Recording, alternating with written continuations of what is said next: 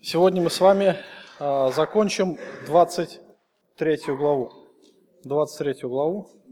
Итак, в прошлый раз мы говорили с вами о том, что Бог а, заключил завет с Израилем и дал постановление о поклонении. Народ израильский должен был трижды собираться на поклонение в Иерусалим, то есть на религиозные праздники, все мужское население – должно являться пред лицо Господа и веселиться, радоваться и поклоняться Богу.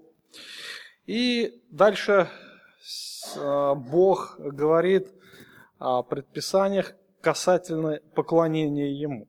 Сегодня рассмотрим с 18 стиха и до конца главы.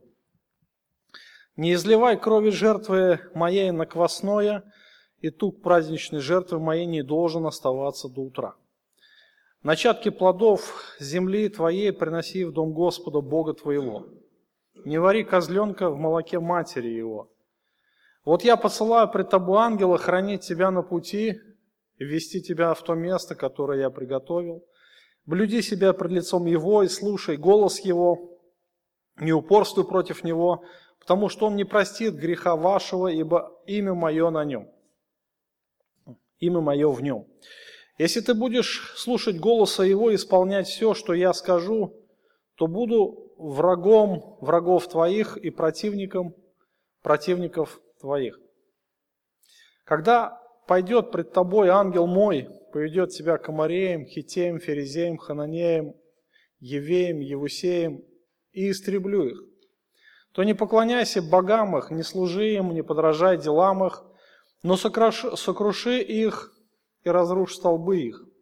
Служите Господу Богу вашему, Он благословит хлеб твой, воду твою, отвращу от вас болезни, не будет преждевременно рождающих, бесплодных в земле твоей, число дней твоих сделаю полным, ужас пошлю мой пред тобою, и в смущение приведу всякий народ, к которому ты пойдешь, и буду обращать тебе тыл всех врагов твоих.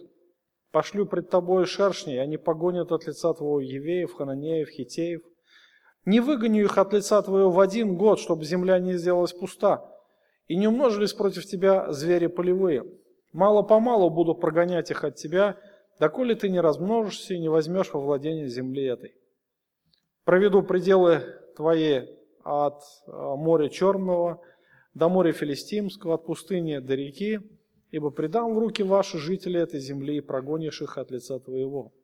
Не заключай союза с ними, ни с богами их, не должны они жить в земле твоей, чтобы они вели тебя в грех против меня.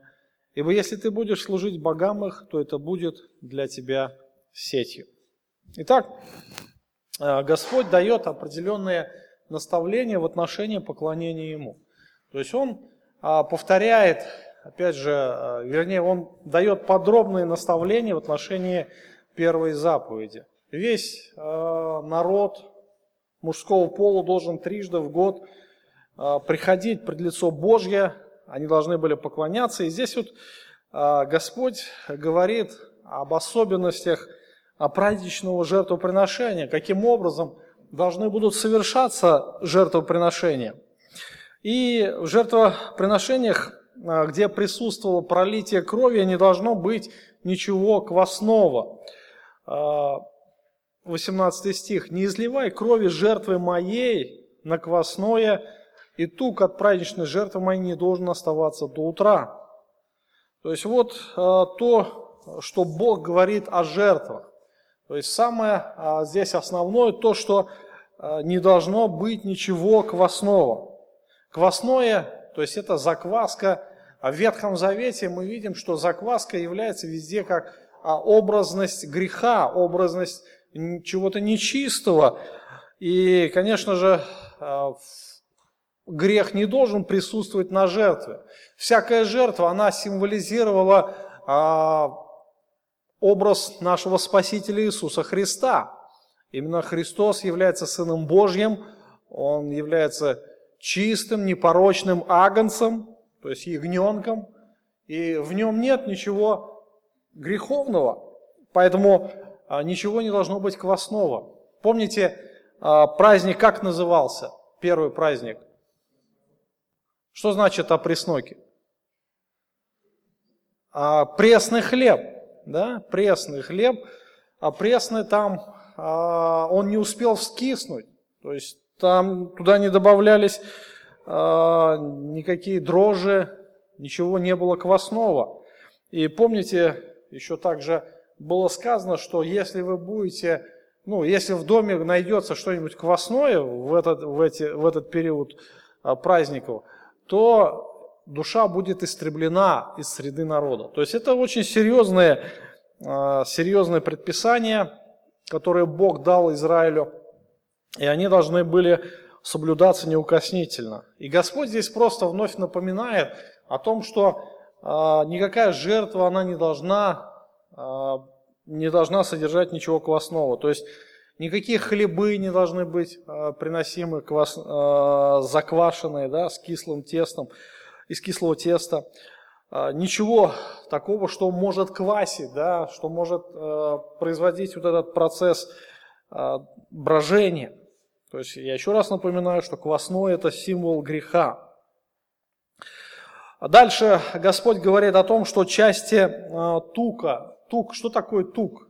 Вот вы будете читать, э, постоянно встречается тук, тук, там, то есть это в Ветхом Завете очень часто повторяющееся слово. Что значит тук? Это значит тук-тук-тук, да? Вот некоторые так толкуют Писание, то есть созвучие, на что же оно похоже, да? На что же оно а, похоже? Что такое тук? Ну, что-то со стуком связано, да? Или с луком, может быть, или еще с каким-нибудь уком. Но тук это не кишки, это даже не кишки. А, тук – это внутренний жир, который встречается, а, наверное, в каждом биологически живом существе, а, в котором есть мясо, то есть вот эти внутренние какие-то перегородки есть, там жилы, вот есть такой, встречается жир такой, да, белый. Если вы говядину или даже свинину разделывали когда-нибудь, наверняка, кто дело имеет с мясом, вот сестра, наверное, знает, да, этот, э, что есть вот э, такое у животных. И удивительно, что во всех жертвах э, Бог повелевает вот этот внутренний жир всегда сжигать. Даже когда, вот, например, жертва за грех приносится, все, все должно выноситься за стан, за исключением вот, внутреннего жира. То есть он должен был сжигаем. То есть это а, принадлежит целиком и полностью Господу. Мы не знаем почему. Мы можем сейчас философствовать, гадать, почему Бог так предписал, а, но Бог так повелел, и оно должно было неукоснительно исполняться. Возможно, это указание а, сжигать жир в тот же день, в котором была заклана жертва, это указание было дано из-за того, что тук или жир до следующего утра мог испортиться. Ну, может быть. То есть не той свежести, не того качества должен быть. Вот. Господь повелел э, этот жир приносить в тот же день, вернее, сжигать. Итак, следующее наставление касательно жертв и приношений. 19 стих, начало. «Начатки плодов земли твоей приноси в дом Господа Бога твоего». А, возможно, это связано, опять же, с праздником пресноков, то есть перед сбором урожая, а, когда израильтяне приносили первый сноп, а, приносили все приношения первые, то есть они должны быть самыми лучшими. И вот эти начатки должны были приносимые в Дом Божий, и этим выражалось упование на Бога, что Он даст народу хороший урожай, даст, принесет а, все лучшее для народа. То есть народ ни в чем не будет нуждаться. А, это опять же связано со всеми праздниками урожая. Если мы будем внимательны, то мы увидим, что эти три праздника, о которых говорит Господь, они так или иначе связаны с урожаем. Да? Перед урожаем, в середине урожая и также в конце, когда уже собрали все плоды в житнице, и в конце это фактически уже а, благодарность Богу. Как бы это один из одно из проявлений должно быть было благодарность за собранный уже урожай. И в этом же месте мы далее читаем, а Бог говорит о каком-то таком обряде, который, наверное, непонятен многим из вас, многим из нас даже.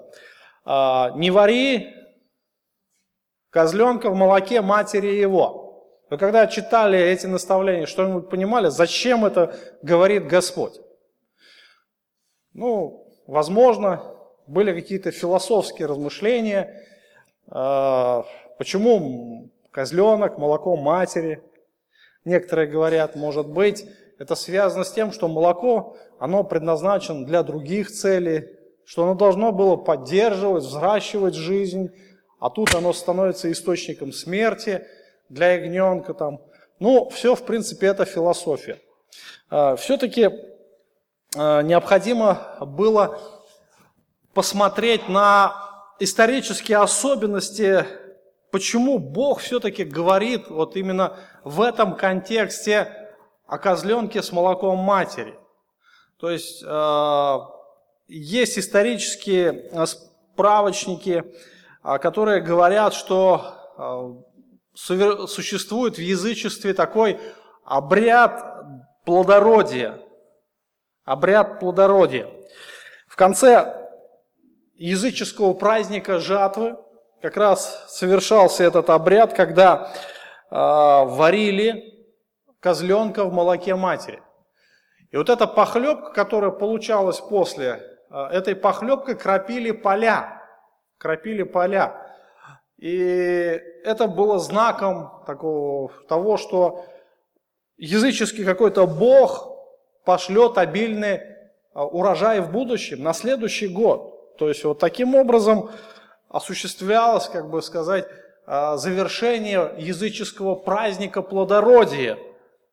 То есть этим праздником, а, вернее, этим обрядом завершались а, многие языческие, так сказать, ритуалы, празднества в конце года. И Бог, конечно же, зная, зная внутренность израильтян, что обязательно у них будет искушение повторить этот тот же самый праздник на день жатвы, на день, помните, последний праздник какой был? Кущи. В прошлый раз только говорили. Неделю назад прошла, неделя только прошла, уже забыли. А праздник Кущи. И у, наверняка у многих израильтян возникло бы желание совершить подобный обряд плодородия, подобный языческому. И кажется, что а, язычники уповают больше на какие-то такие свои ритуалы. Но мы помним, что апостол Павел говорит, что подобные ритуалы язычники приносят не Богу абсолютно, а кому? Бесам. Бесам. То есть за каждым идолом стоит бес. За каждым идолом стоит демон. Поэтому а, Бог запрещает подобные а, ритуалы в своем народе. То есть ничего не должно быть языческого. А не от ритуала зависит будущий урожай. От кого? От Бога, дающего жизнь всему. Апостол Павел говорит, мы можем только посадить, поливать, да? А взращивает-то кто? Бог. Напрасное упование на языческие божества, на какие-то приметы, на еще какие-то действия. Если Бог не даст жизни, ничего не будет. Поэтому израильтяне должны были понимать объект своего поклонения, они должны были знать Бога, что Он, и только Он является источником жизни. Что только от Него зависит будущее наше. От Него зависит урожай на наших полях. Будет ли на нашем столе изобилие хлеба или ничего не будет. Все это зависит от Господа. Я думаю, что это хорошее, а, так сказать, назидание для каждого из нас. То есть э, мы можем иметь искушение поддаваться различного а, рода таким, как бы сказать, ну как бы заодно быть с язычниками, да, с теми же православными язычниками, потому что в православии Как раз оно связано, перемешано христианство с язычеством. И, в принципе, мы можем уподобиться им и стать такими же. То есть начать какие-то действия совершать, какие-то ритуалы делать, а то, что а, связано, а, например, в язычестве, то есть, вернее, корни откуда идут из язычества. И в конечном итоге мы вообще забудем об объекте нашего поклонения, больше будем уповать на какие-то обряды. Сегодня, например, очень часто приходится сталкиваться, например, лунный календарь. Ну, вроде бы ничего, да, говорят, наука.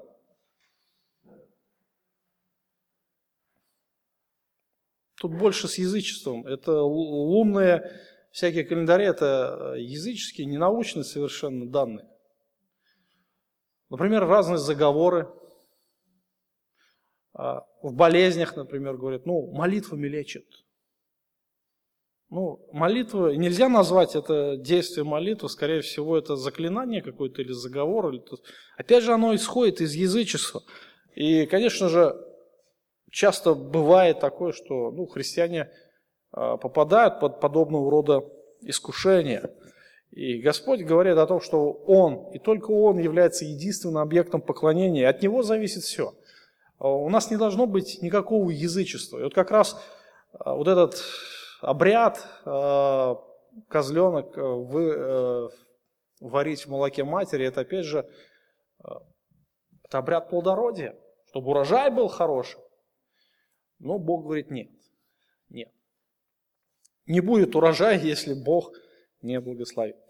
Итак, это особенности праздничного жертвоприношения. То есть не нужно приносить было ничего квасного, возливать на жертву, ничего не должно было быть в те времена, во время празднеств. Нельзя было э, тук оставлять до утра, но сжигать его в тот же день.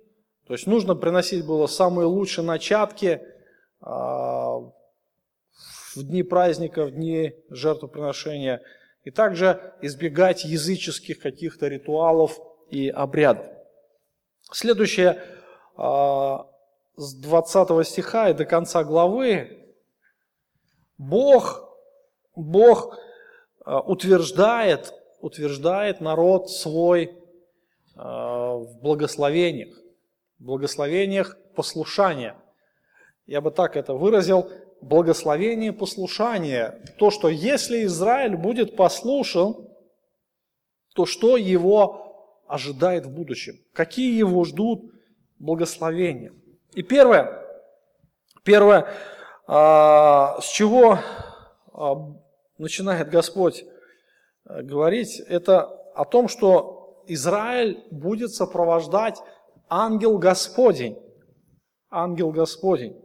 Вот я посылаю перед тобой ангела хранить тебя на пути, вести тебя в то место, которое я приготовил. Блюди себя пред лицом Его, слушай голос Его, не упорствуй против Него, потому что Он не простит греха вашего, ибо имя мое на нем. Если ты будешь слушать голос Его, исполнять все, что я скажу, то врагом буду врагов твоих и противников противников твоих. Когда пойдет пред тобой ангел мой и поведет тебя к Амареям, Хитеям, Ферезеям, Хананеям, Евеям, Еусеям, и истреблю их. До этого места. Посмотрите, а Господь а, обещает то, что Израиль будет сопровождать его ангел. Ангел, а, хранитель, так сказать, ангел Израиля. И удивительно, что а, этот ангел уникальная личность. Кто такой ангел? То есть, э, что это за личность Божьего ангела-хранителя, вернее, а, ангела Израиля, который будет сопровождать их до обетованной земли. А некоторые толкователи полагают, что это, возможно, ангел Михаил, архангел, один из архангелов, то есть высшая иерархия э, ангелов, он стоит, архангел Михаил. А основанием является книга Даниила, 12 глава, 1 стих. Книга Даниила, 12 глава, 1 э, стих. И восстанет в то время Михаил, князь великий, стоящий за сынов народа твоего. И наступит время тяжкое, какое не бывало до тех пор, как существуют люди до сего времени, но спасутся в это время из народа твоего все, которые найдены будут записаны в книге. То есть вот здесь упоминается э, архангел, э, князь великий Михаил, который стоит за сынов народа, то есть за сынов Израиля. Но если мы с вами внимательно посмотрим на контекст, если мы внимательно с вами а, посмотрим на наш текст, то мы с вами увидим, что а, вот этому ангелу даны особые полномочия. Особые полномочия. Будьте внимательны, посмотрите. Во-первых, а, ангел будет хранить, и он будет вести в эту землю. Он будет путеводителем, да? И дальше посмотрите, Израиль должен будет ходить перед лицом этого ангела. Во-вторых, слышать, слушать голос ангела. Они не должны будут упорствовать против этого ангела. И этот ангел имеет способность прощать грех. Внимательно на текст смотрите, 21 стих.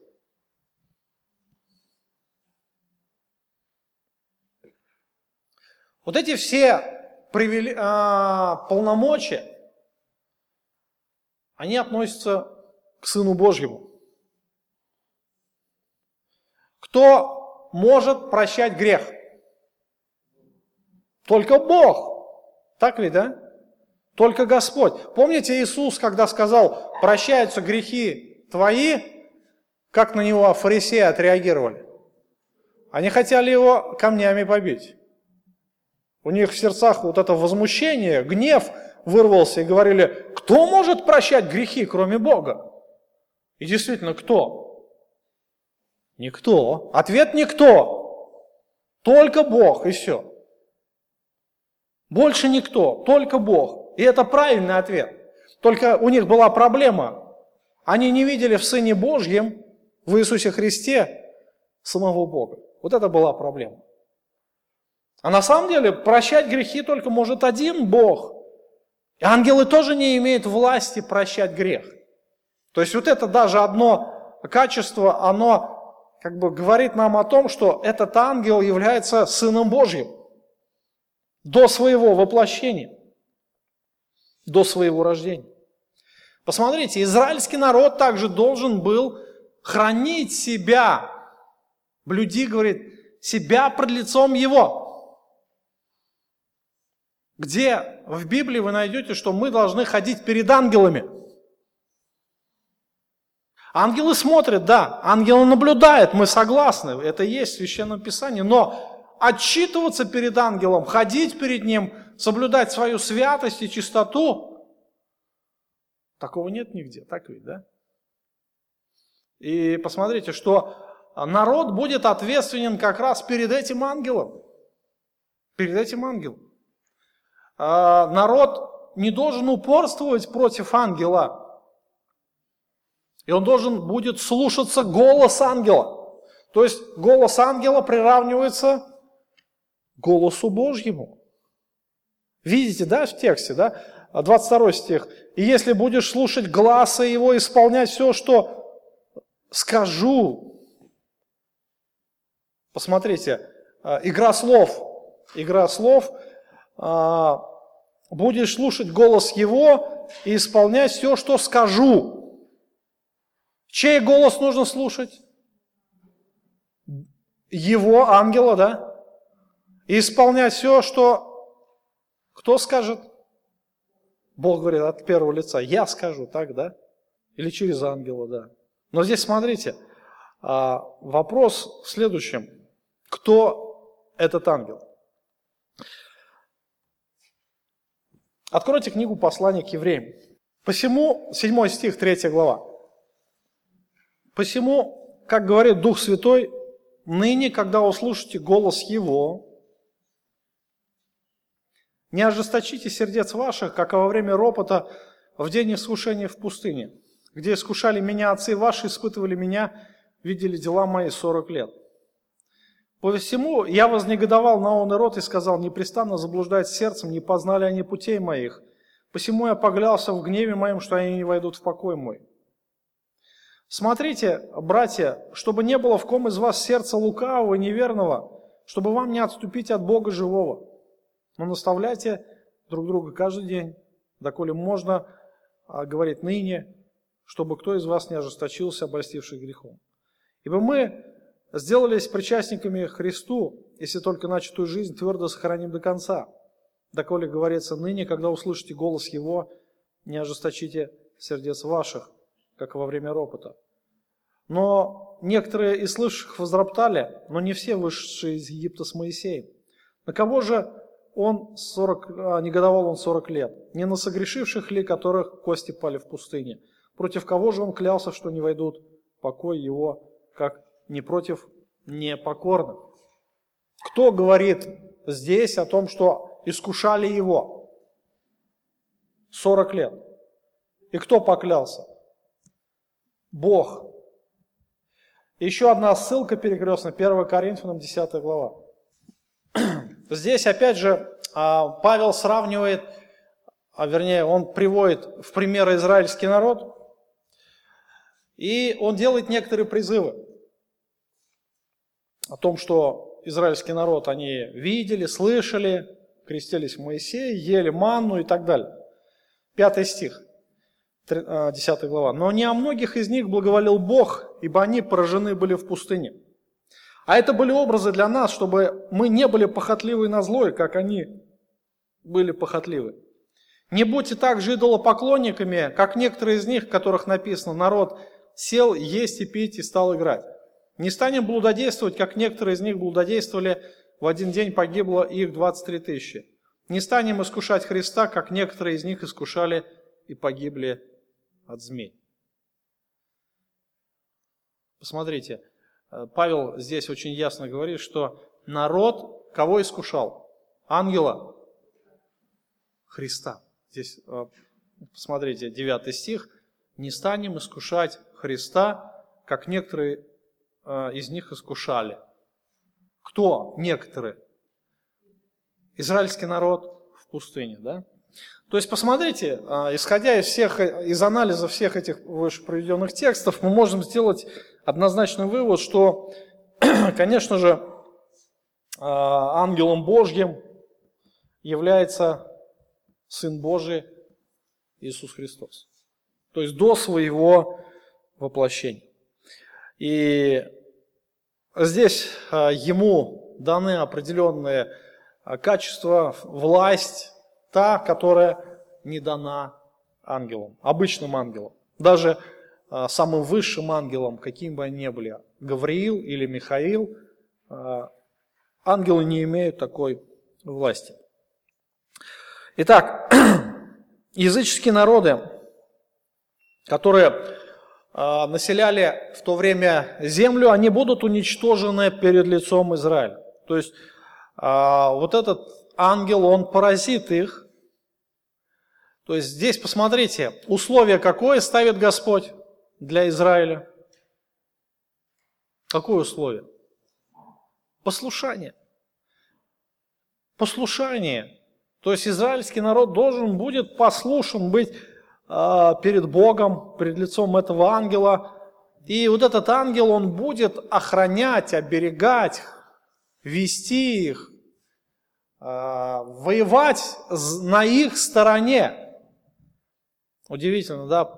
Как-то Павел восклицает тоже в послании к римлянам, если Бог за нас, кто против нас?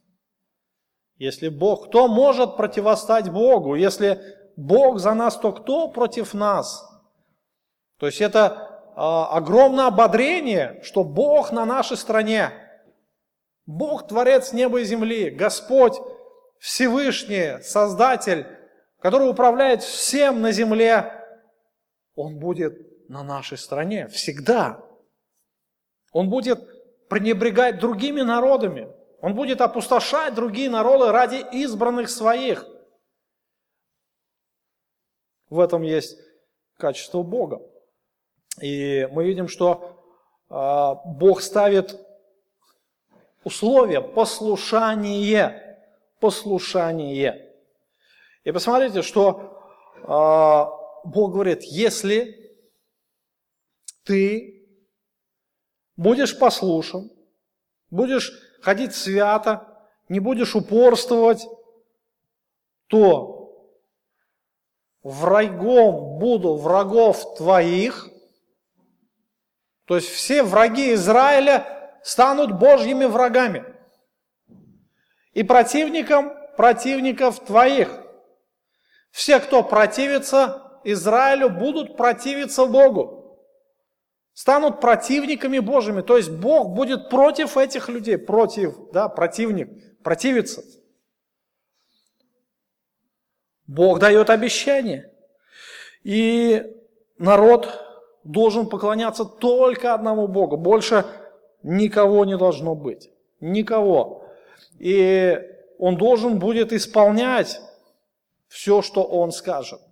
То есть вот условия, условия, которые Израиль должен был принять. Если он хочет быть действительно народом Божьим, которого Бог благословляет, то должен приложить все старания, все усилия для того, чтобы быть послушным Ему, Его Слову, Его завету. Это является ключевым условием Ветхого Завета. Бог это будет повторять неоднократно, постоянно. И, конечно же, когда Израиль будет уже в истории не послушан, мы с вами можем увидеть проклятие непослушания.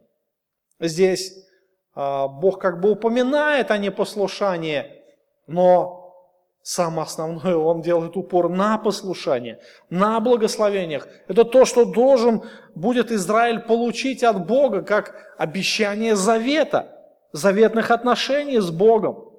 И ангел Пред ним он пойдет в ту землю. Здесь перечисляются народы. 23 стих. Амарея, Хитея, Ферезея, Хананея, Евея, Иусея. Этот ангел, он истребит их. То есть фактически он очистит землю для того, чтобы на ней могли жить израильтяне.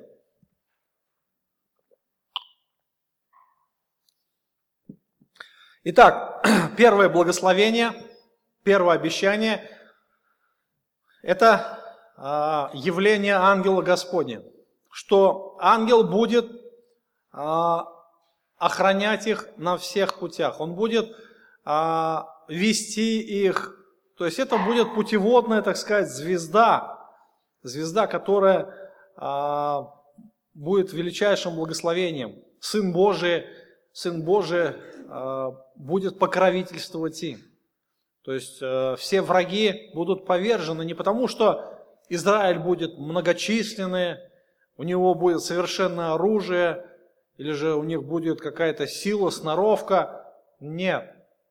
Все враги падут перед Израилем, потому что Бог будет воевать против них. Следующее благословение, которое а, Бог обещает, а, благословение процветания, так сказать, или материальное благо, которое а, будет иметь Израиль. Материальные блага. 24 стиха. «Не поклоняйся богам их, не служи им, не подражай делам их, но сокруши а, их и разрушь столбы их. Служите Господу Богу вашему, и Он благословит хлеб твой, воду твою, отвращу от вас болезни, не будет преждевременно рождающих бесплодных земле твоей, число дней твоих сделаю полным. Как прекрасно слышать такие слова, да? Чего ищет современный мир? Вот мечты, вот если бы вы были неверующими, да, вот представьте, вы неверующий человек. О чем бы вы сейчас мечтали? Здоровье, денег побольше и долголетие, да? Жизни, денег и здоровья. Или некоторые говорят, самое главное – здоровье. Так в этом и есть счастье. Кто с этим будет спорить? Счастье для мирского человека – Так, да? Ну, счастье для мирского человека что? Здоровье было, да? Деньги? И лет 200 пожить бы еще. Ну, 300, ладно, если 200 мало, да? Посмотрите, интересно, что, в принципе, то, о чем мечтает человек, это как раз является Божьим благословением. Результат проклятия, проклятия в чем заключается? Помните с Едемского сада? Смерть, болезнь, нищета тоже. Это все результат проклятия, так ведь, да? Человек нищий может быть из-за чего? Опять же, из-за той же болезни, да, например, калека. Он не может зарабатывать много денег. В результате, например, э, ну, сироты, вдовы – это же обделенные люди. То есть неспособности зарабатывать. Или же еще какой? Какая причина? А? Лень, да, лень. Лентяйство может стать причиной э, нищеты. Все, в принципе, это греховность, это последствия греха все принесло. И вы знаете, что человек э, пытается иметь вот эти Божьи благословения, не имея мира с Богом. Поэтому многие люди несчастные, многие люди больные, многие люди, немало, умер, э, немало людей умирают. Это результат греха. Я думаю, что и мы с вами также, находясь в этой греховной плоти, можем испытывать эти последствия греха. Посмотрите, а, вот именно те мечты, которые есть у обычного человека, они будут осуществляться именно в Израиле. Это должно было быть как а, обещание послушания. То есть народ израильский должен был вкушать благо, которое должен дать им был Бог. Посмотрите, опять же здесь Бог начинает с 24 стиха, 25 а, стиха вернее. «А, «Служите Господу Богу вашему, Он благословит хлеб твой». Посмотрите, служите Господу Богу вашему. То есть, вот главная причина – Израильтяне должны были помнить, что а, главное и в их жизни Бог и служение Ему, поклонение Ему. Они не должны были соединяться с язычеством. Выше он говорит, что, а, стих выше, посмотрите, не поклоняйся богам, не служи им, не подражай делам но сокруши и разрушь столбы их. То есть вот здесь очень жесткие такие рамки – по отношению к язычеству. Не по отношению к язычникам, а именно к их религии. К их религии. То есть нельзя было поклоняться их богам. Нельзя было служить им. Нельзя было подражать делам язычников. Но нужно было сокрушить их.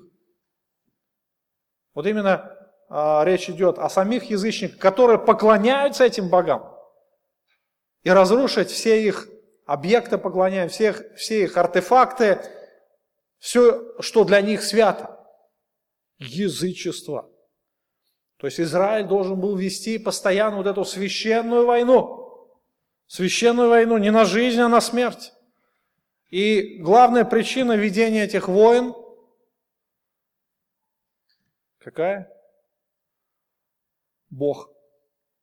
В центре должен был быть Бог. Все остальное должно быть уничтожено. Вы знаете, это очень а, жестко. Некоторые говорят, вот фанатики, а. А ведь были времена в Израиле, когда на самом деле они очень серьезно подходили к Писанию и очень жестко относились к язычеству и к язычникам. И говорили, фанатики. Окружающий народ говорили, ненормальные евреи. Совсем с ума сошли. С ними бесполезно было договариваться. Ни одна власть на земле, ни одна империя не могла договориться с евреями, с ортодоксальными евреями. Ни одна. Даже римляне. Даже когда Израиль находился под гнетом, бесполезно было их уговаривать, чтобы они отвернулись от Бога. Конечно, некоторые а, отворачивались, некоторые шли на компромисс, но был святой остаток, ради которого существовал Израиль. И из-за них Господь хранил еще нацию, как свой народ. И на самом деле это с ними невозможно было договориться. Бог здесь ставит очень жесткие условия. Вот такая религия Израиля, да? Если бы Израиль следовал своему Богу, сейчас бы, вот, например, да, сейчас, они бы не шли на компромисс с теми же палестинцами или же там с другими народами. Им давно бы уже все завоевали, с египтянами там где-то там что-то заигрывают. Но Господь знает времена, сроки, да. Ну вот, посмотрите, очень жесткие условия. Очень жесткие. Израиль должен был э, жить именно таким образом. Но я хочу вам одно сказать, что это не касается церкви. Чтобы не взяли там и начали воевать да, против всех. Нет. А Бог в церкви дал совершенно другие ресурсы и другие э, законы в Новом Завете. Совершенно другое. Но здесь я повторяю, что речь идет о Израиле как нации, где Бог является царем, где э, его закон является конституцией страны. Понимаете, да? То есть это совершенно другое, это совершенно э, другое иное мышление. Израиль должен был осознать себя как народ Божий. И Бог ставит Израиль в такие жесткие рамки, очень жесткие рамки. И говорит, если вы хотите иметь все, что желают язычники, да, люди, обычный человек, деньги, здоровье и долголетие, это возможно только при одном условии – библейского поклонения Богу. Библейское поклонение Богу. Служите Господу Богу вашему, 25 стих. Посмотрите, Он благословит хлеб твой, воду твою. Хлеб твой и воду твою благословит. Удивительно. А, в чем суть этого благословения? Хлеб и воду благословит. В чем суть? Вот обычно хлеб и вода. Ну, возьмите, язычники тоже едят хлеб и воду, да? Ну, обычная еда. Первая необходимая необходимость для человека. Но здесь Бог говорит о благословениях хлеба и воды. Возможно, это а, говорится об изобилии. Возможно. А, возможно, речь идет о способностях именно хлеба и воды лучше восстанавливать силы. То есть, когда а, мы едим, для чего нам еда нужна? Ну, во-первых, для восстановления ресурсов, сил, да, необходимых э, нам, а, для организма. А во-вторых, для наслаждения. Так ведь, да? Но здесь не говорится там, наслаждение, хлебом обычно просто хлеб с водичкой мало несет наслаждения, так ведь, да? Из-за необходимости мы его едим. Там наслаждение идет от других продуктов питания, там фрукты, например, какая-нибудь экзотика, там любимые а, яства, там пельмени, все улыбаются. И каждый сейчас представил, что же я люблю, да, и ясно какой-нибудь такой, да. У каждого там в сознании. Каждый представил и улыбнулся. Я смотрю, почти что у 90% улыбки. Улыбнулись это. Это, ну, я вас изображаю. Ну, конечно, конечно. Еда доставляет наслаждение. А, но здесь э, речь идет именно о необходимости, то, что, возможно, будет изобилие необходимого, а возможно, что Бог наделит хлеб и воду э, способностями лучше восстанавливать силы, то есть давать силы, давать здоровье, давать жизнь. И Бог, Бог э, даст необходимые для Израиля в изобилии. Посмотрите дальше. «Отвращу вас от болезни, Отвращу вас от болезней. Конечно, каждый человек мечтает быть здоровым. Вернее, не все мечтают. Здоровые не мечтают о здоровье. Они просто живут и радуются, да, они не знают, что такое болезнь. Но именно больные понимают, как хорошо-то быть здоровым, да. А, слепые мечтают о зрении, глухие о слухе, калеки не могут ходить, мечтают о здоровых ногах так далее. А Господь говорит, я вас отвращу от всякой болезни, отвращу от всякой эпидемии. Мы помним а, время служения Иисуса Христа, помните, да, мы неоднократно говорили об этом, что Иисус Христос явился благословением, да, царь явился благословением для своего народа. И проблема здоровья была а, решена на 100% в этом регионе. Проблема здоровья была решена. То есть ни одна болезнь, она не могла противостать Господу, Его Слову, Его силе, Его власти. Господь сказал, Господь там сделал какое-то действие, и люди мгновенно исцелялись. Мгновенно. Не было ни одной болезни. Хромые, калеки. Нет ноги. Вот где она? Вырастет, что ли? Господь сказал, нога появилась. Господь сделал.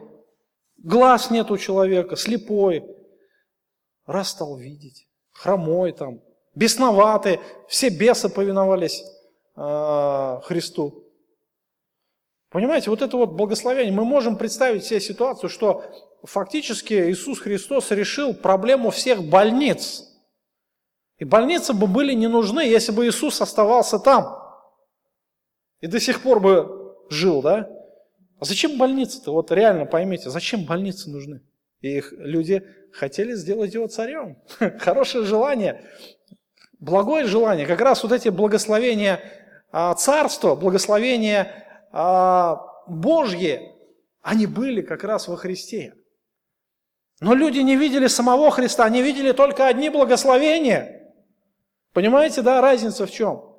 И здесь то же самое. Бог говорит, поймите, что все эти благословения, они зиждутся на только одном условии, на Боге, на поклонении Ему. Вот это важно понять, что э, Господь концентрирует внимание на себе самом, на поклонении Ему. Поклоняйся только Богу.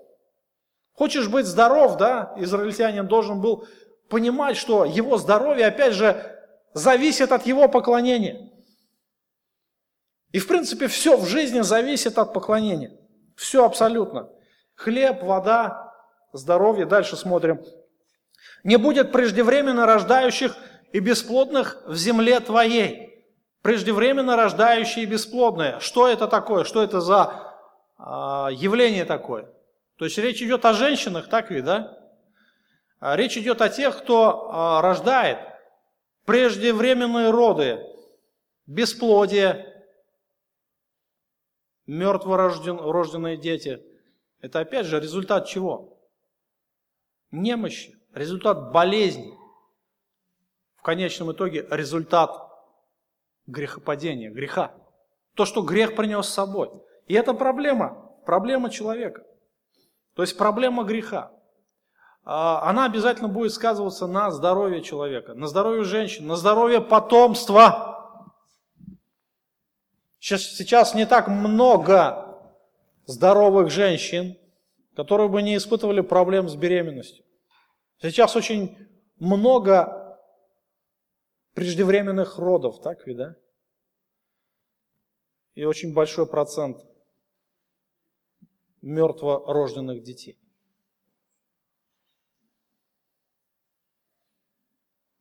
Израильтяне должны были это понимать. Вы знаете, что тогда не было роддомов.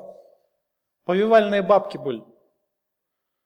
Медицина была на таком примитивнейшем уровне. Весьма примитивный уровень. Любая инфекция, любая абсолютная инфекция, даже самая незначительная, могла стать причиной э, преждевременных родов. Или же любая инфекция могла стать а, могла сделать женщину бесплодной. Самое незначительное, которое сейчас при современной медицине очень легко лечится. Тогда не было такого ни оборудования, ни лекарств, не было таких исследований, знаний, всего этого. Понимаете, да? Э, тогда очень сложно было выносить детей. Детская смертность была очень высокой, детская смертность, и процент бесплодия тоже был очень высокий. Очень высокий. Поэтому а, здоровье нации зависело от здоровья женщины, а здоровье женщин зависело от Бога. Понимаете, мужч, мужчины тоже должны были это осознавать, ясно понимать, что здоровье их потомства зависит от здоровья их жен. А здоровье их жен будет зависеть от здоровья их поклонения перед Богом, да, здорового поклонения. То есть вот эти взаимосвязи, интересно здесь. Ну, мы можем много размышлять, рассуждать об этом, но идея понятна, да? Благословение, то, наверное, о чем мечтает современный человек. Вообще, люди во все времена об этом мечтали. Последнее. А, число дней твоих сделаю полным. Что значит полным? Ну, понятно, что долголетие. А почему полным? Не долголетним, а полным. То есть, смотрите, у Бога есть определенная полнота жизни человека. То есть, а, в Писании нам определяет а, возраст человека, нормальный возраст 70 лет при большей крепости 80, да? То есть это полнота, это нормальный возраст, а, средний возраст жизни человека, по-библейски. И проблема, проблема, что может сократить? Что может сократить этот возраст? То есть есть много причин, болезни, несчастные случаи, насилие, войны. Мы можем сейчас перечислять очень много причин. Что же может стать причиной преждевременного смерти человека? Преждевременной кончины. Бог буквально говорит, что ты будешь умирать в свой срок. У тебя не будет преждевременной смерти. Как вот долготой дней насыщу тебя. Или там, если когда мы читаем о праведниках, помните, умер Авраам, насыщенный днями. Там, да, вот такие выражения, насыщенный днями. То есть, а что это значит? Насытиться днями. То есть, полнота дней, да, то есть это э, долголетие. И дай Бог, дай Бог, всем бы так пожить, да? До 170 лет. Вот хотели бы вы жить?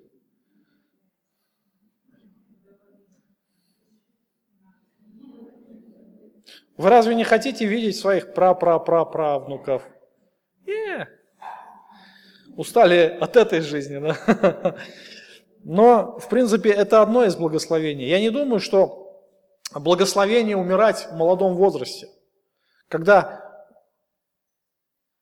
у тебя ответственности еще дети маленькие, да, там, когда родители еще не умерли. Я думаю, что а, все-таки а, дети должны хоронить родителей, а не родители детей. Согласны со мной? Кто бы хотел похоронить своего ребенка? Поднимите руку. Ну, есть, конечно, матери, которые так устают от своих чад, непутевых, которые их так изматывают по жизни, говорят, да чтоб ты сдох быстрее. А». Ну, есть случаи, но это опять же грех, грех, грех, и все это грех, с грехом связано, понимаете? Вот. Бог говорит о том, что полнотою дней, да, число дней сделаю полное. То есть сколько Бог отмерил, там 70, 80, может 90 лет. Вот столько ты и будешь жить. То есть не будет преждевременных у тебя каких-то причин, чтобы умереть. И это тоже является благословением Божьим. Да, уйти в свое время – это прекрасно. Это одно из благословений. Это хорошо, когда мы знаем примерно приближающуюся свою кончину. Мы можем быть готовы. Не может быть так, что раз и умер, раз где-то убили тебя, раз там какой-нибудь ДТП погиб или еще что-нибудь. Но хорошо знать, что Бог тебя сохранит до конца, да? то есть до полноты дней, где-то, ну, хотя бы лет до 70. Это нормальный возраст. 75, 80 лет. Это же хороший возраст. Люди сегодня немногие доживают до этой даты. До 80 хотя бы. И это ожидало бы Израиль. Израильский народ а, – это одно из благословений. Опять же, условие какое? Поклонение Богу, так, да? То есть Бог является главным объектом поклонения. То есть это центр жизни Израиля. И если у них это будет на своем месте, то все остальное, оно будет прилагаться. Самое главное, чтобы Израиль не обращал внимания на благословение, забыв Бога. Я опять же привожу пример с а, Христа. Да? А, люди искали, Христос говорит, вы ищете меня не потому, что видели чудеса, ели хлеб и насытились. Люди хотели решить свои материальные проблемы, проблемы здоровья. Кто-то, может быть, э, захотел утолить свое э, любопытство. Но Христос является центром.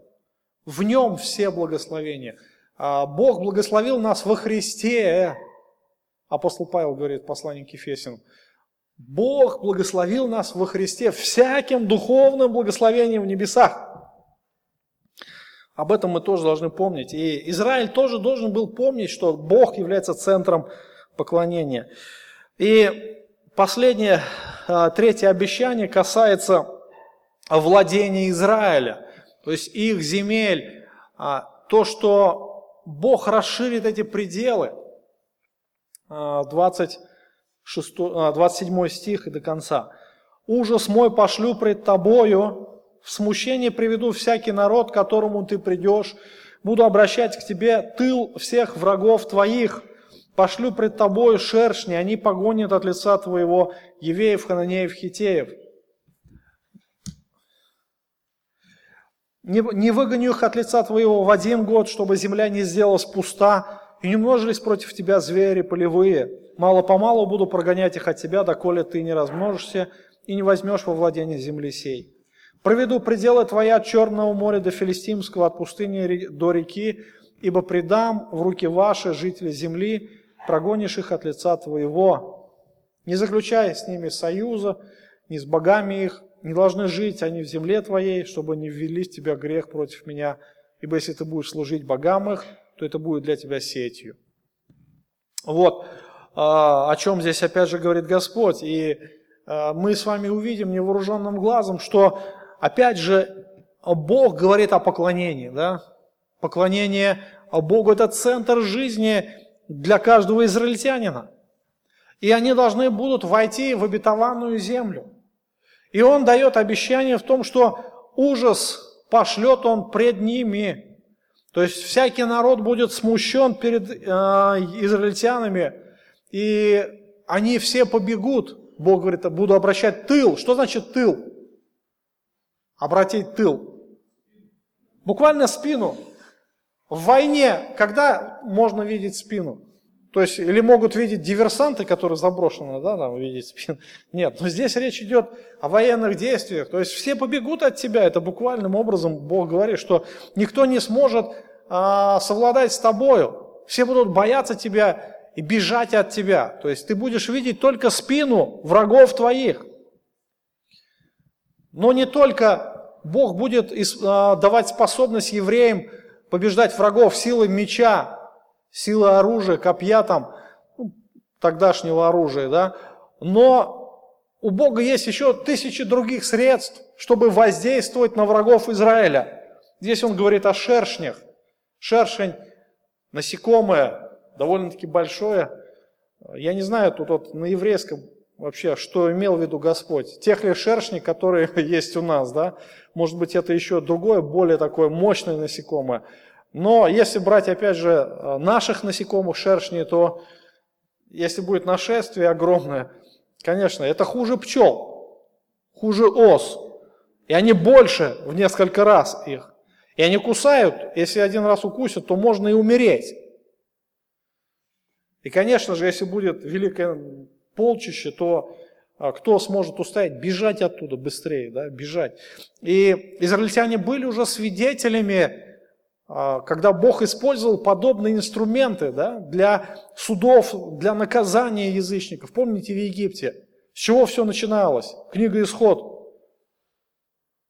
Моисей пошел, и Бог посылает наказание – то есть разные песьи мухи, разные мошка, там, язвы и так далее и тому подобное. То есть 10 казней Бог произвел в Египте. Израильтяне были свидетелями, что если Господь начнет что-то делать, ну кто сможет противостать? Хананеи должны будут оставить землю по-хорошему, переселиться на другие участки, да? Но если они этого не сделают, то они будут уничтожены. То есть эта земля предназначалась только для Божьего народа. Эта земля принадлежала Аврааму. что она дана была Аврааму и его потомкам. И теперь настало время, когда Израиль должен был войти во владение. И посмотрите дальше. Господь говорит, что не сделаю это в один год, да, не дам вам во владение ее в один год. Почему? Потому что Израиль был не так многочисленен еще, чтобы заполнить всю землю. Там а, такие условия, что очень хорошо размножаются дикие звери, хищники, которые будут всегда доставлять проблемы для израильтян. Ну, представьте постоянно, вот, ну, в нашем случае мы можем, э, представьте, если медведи постоянно будут наведываться к вам там, на, на участок, птицу там, эту домашнюю, куриц, там, уток воровать, э, ульи разрушать. Э, против медведя же не попрешь, да? То есть только умелые охотники могут с ним там что-то сделать. И волки, например, это же тоже проблема. Это постоянно угроза жизни будет. То есть Господь это хорошо понимает и говорит, что ну, нужно постепенно это все делать. И постепенно, по мере роста, по мере роста э, израильского народа должно быть происходить и постепенно завоевание земель. И э, так и происходило, в принципе. Но, но, здесь Господь говорит, что дает очень жесткие запрещения. Опять же, посмотрите, 32-33 стих, одни запрещения. Не заключай союза с ними, не с богами их. Не должна они жить в земле твоей, чтобы они не вели тебя грех против меня. Ибо если ты будешь служить богам их, это будет для тебя сетью.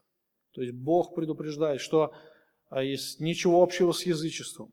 Ничего, никаких а, контактов с богами их, ничего не должно быть у тебя. И сами язычники не должны тоже находиться. Изгони их от лица своего. Они не могут жить с тобой. Почему? Потому что у них свое мышление, у них свое поклонение. И у тебя всегда будет искушение служить им богам.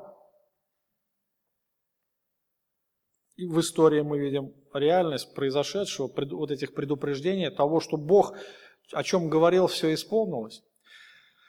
А, здесь Господь говорит о границах, о границах, которые Он обещает для Израиля.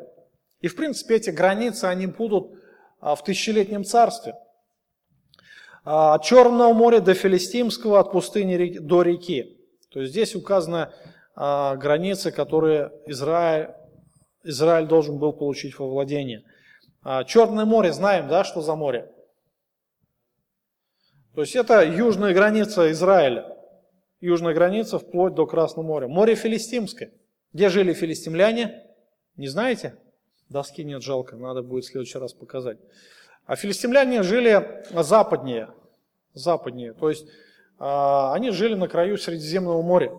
И в то время называли море Филистимское, потому что там обитали филистимляне. То есть это западная граница.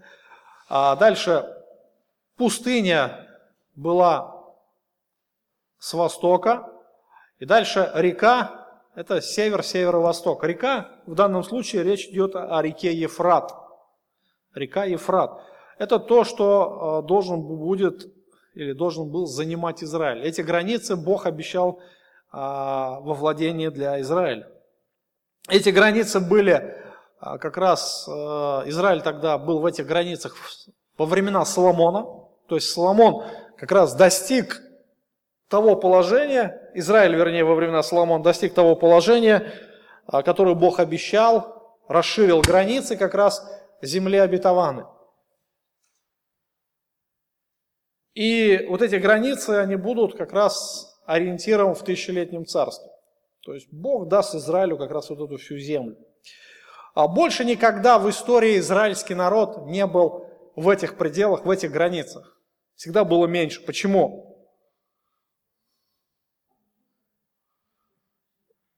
Проблема почему? Вот посмотрите на все эти обещания, условие какое? Послушание, так ведь, да? Но Израиль не до конца получил все эти благословения, все эти обетования не были исполнены до конца в полной мере. Почему? Все очень просто, да, все очень просто. А, непослушание Израиля привело их к трагедии. То есть непослушание Израиля. И Бог предупреждал, если будешь служить богам их, это будет для тебя сетью.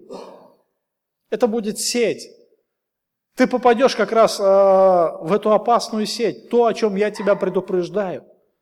Не делай этого. Чтобы избежать разного рода искушений, тебе нужно удалиться от всего. Удалить все, что тебе искушает. Иначе это будет для тебя сетью.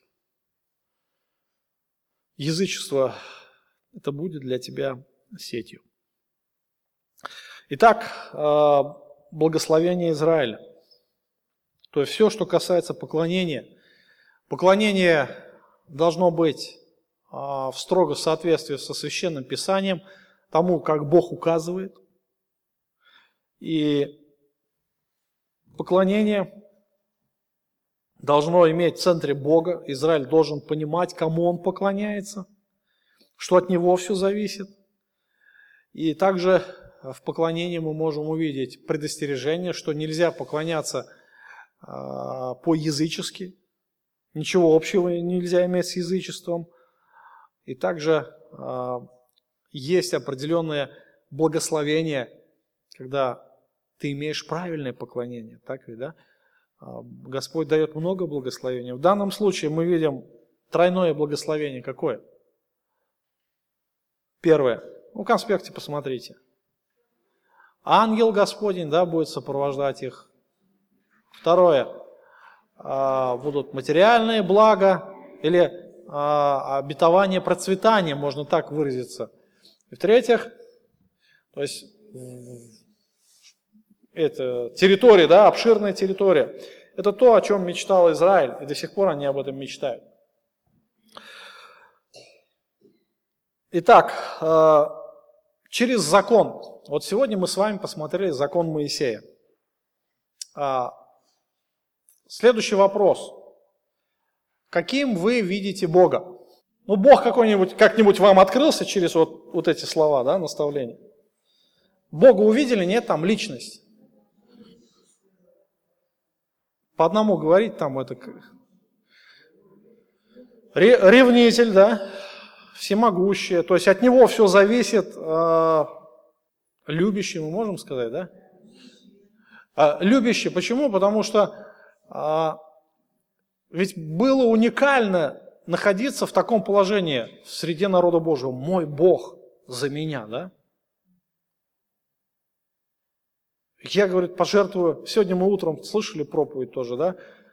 Пожертвую другими ради вас. Другие народы пожертвую ради вас. Вот Израиль занимал уникальное положение.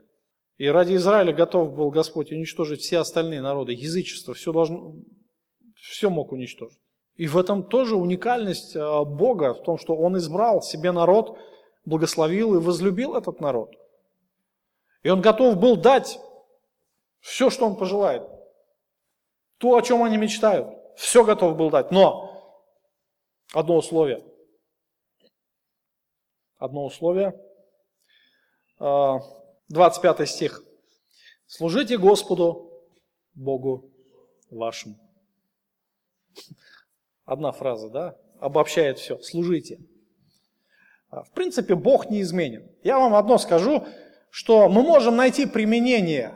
Может быть, что-то нас и не касается, да, там, как а, для Израиля тогда касалось. Например, нам не нужно сейчас там воевать с язычниками, там, головы им рубить и так далее. У нас нет такого джихада, нет. У нас есть другое. Служите Господу. И Ему одному служите. Все остальное, Господь говорит, ну ищите прежде Царство Божие, праведность Его, а все это приложится вам. Да? Все остальное Бог приложит, что нужно для нашей жизни. А Бог никогда не оставит. В любые времена, какие бы ни были тяжелые времена, благословенные времена, время мира или время войны, время кризиса или время процветания, везде Господь будет с нами. Он будет на нашей стороне. Он будет решать наши проблемы. Самое главное, Господу служите. Какие вопросы по тексту?